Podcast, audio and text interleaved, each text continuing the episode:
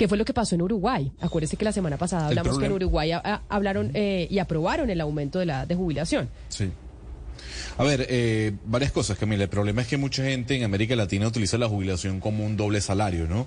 Eh, no es que dejan de trabajar, sino siguen percibiendo esa jubilación.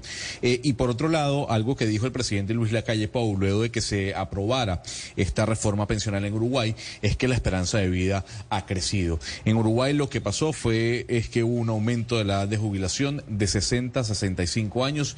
Esto va a ser gradual. hay algunas excepciones dentro de la ley, pero creo que es conveniente hasta ahora hablar con el presidente de la Cámara de Diputados de ese país, Sebastián Andújar, eh, quien además eh, conoce bastante el tema. Hay que decir que esta aprobación de dicha reforma fue mm, dada por la mayoría parlamentaria, mayoría en este caso oficialista. Diputado Andújar, gracias por acompañarnos en Blue Radio esta hora. No, gracias a ustedes por la invitación. Les mando un saludo para todos. A ver, señora Andújar, eh, fueron 15 años ¿no? de debates eh, a lo interno de Uruguay para que se diera esta aprobación de dicha reforma pensional.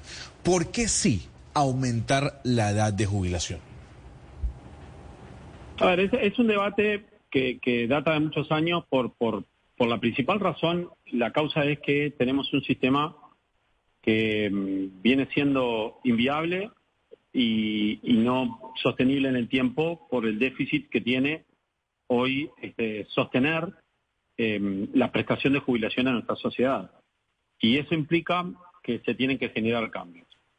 Si a eso le sumamos que la expectativa de vida a nivel mundial y regional, eh, sobre todo regional, ha aumentado muchísimo, y también le sumamos que la tasa de natalidad ha descendido mucho en todo lo que tiene que ver América del Sur, y principalmente en nuestro país, eh, nos, nos genera una urgencia en cuanto a la modificación de nuestro sistema actual. Por un lado tenemos déficit, por otro lado tenemos cambios en, en, la expectativa de vida y también en la natalidad, y eso nos obligaba a tomar estas decisiones.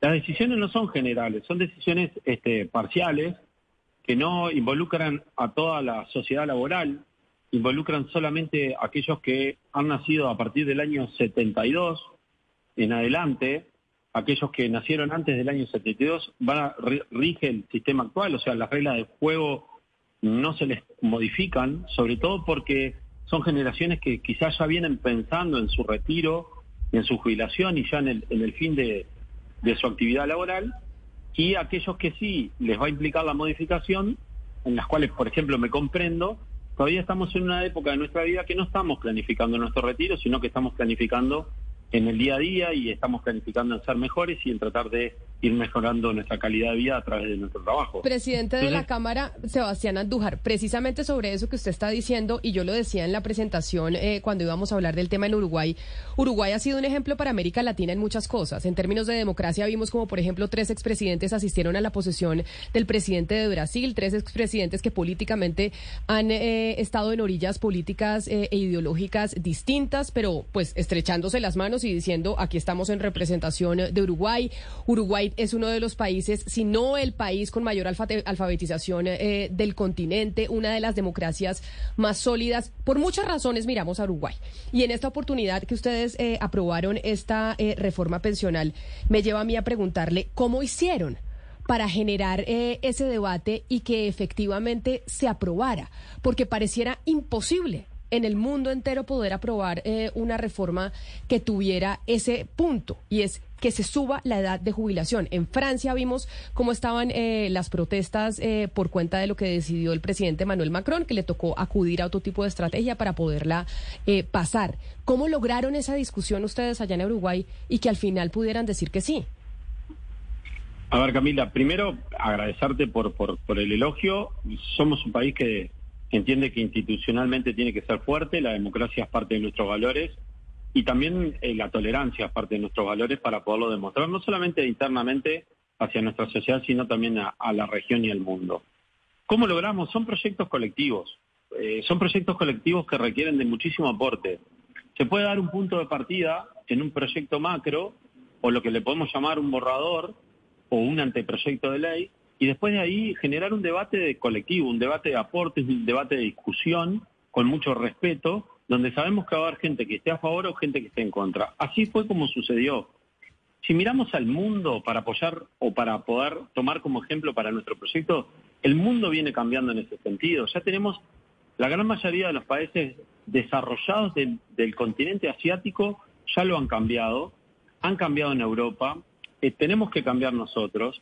Esto no significa que los sistemas pasen a ser eh, superavitarios, sino que van a seguir siendo deficitarios, pero en menor medida, y que también tenemos que ir viendo cómo ha cambiado el mundo del trabajo, porque el mundo del trabajo ha progresado muchísimo, ha evolucionado mucho, y tenemos que acompañar eh, esa, eh, esa actividad en ese sentido. Y eso implica también que los regímenes de seguridad social también los tienen que acompañar. Fue un debate muy rico, fue muy duro, eh, fue muy intenso, pero que donde la sociedad también pudo aportar desde la discrepancia, porque a nadie le molesta que le, a nadie le, a ver, a nadie le, pone contento que les cambien las reglas de juego.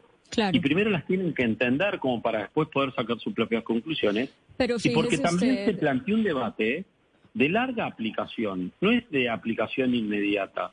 Acá eh, no es de hoy para mañana, sino que esto requiere de una gradualidad muy interesante que ahora lo que nos queda por delante es monitorear la ley, que es perfectible, y ver cómo evoluciona el mercado del trabajo como para poder ir mejorándola de aquí a su aplicación. O sea, creo que esa gradualidad es importante, señor presidente de la Cámara de Uruguay, y también pues que ustedes son una población eh, pequeña, ¿no? Eh, tres millones y medio de habitantes, entonces es más fácil llegar a acuerdos cuando, cuando es menor cantidad de gente. Pero mire, Ustedes, yo quisiera que nos contara cómo calcularon cuál es el tiempo de vida que una persona, que es justo que una persona eh, se viva pensionada, viva recibiendo una pensión, entendiendo que va a pasar más años teniendo que trabajar, porque aquí en Colombia, por ejemplo, la proyección a 2050 es que los hombres van a llegar a 77 años, su expectativa de vida y las mujeres 82. Si nos seguimos pensionando a las edades que tenemos ahora, las mujeres van a recibir 25 años pensión las que se logren pensionar, y los hombres 15 años pensión. En el caso de ustedes de Uruguay, ¿cómo calculan cuál es ese tiempo justo que hay que recibir una pensión en función del tiempo que se trabaja? La expectativa de vida en el Uruguay para, ambas, para ambos géneros son muy similares. No hay grandes diferencias. No sé si eso lo hace por ser una población chica o tener un sistema de salud integrado y otras características que hacen a que la expectativa de vida haya aumentado.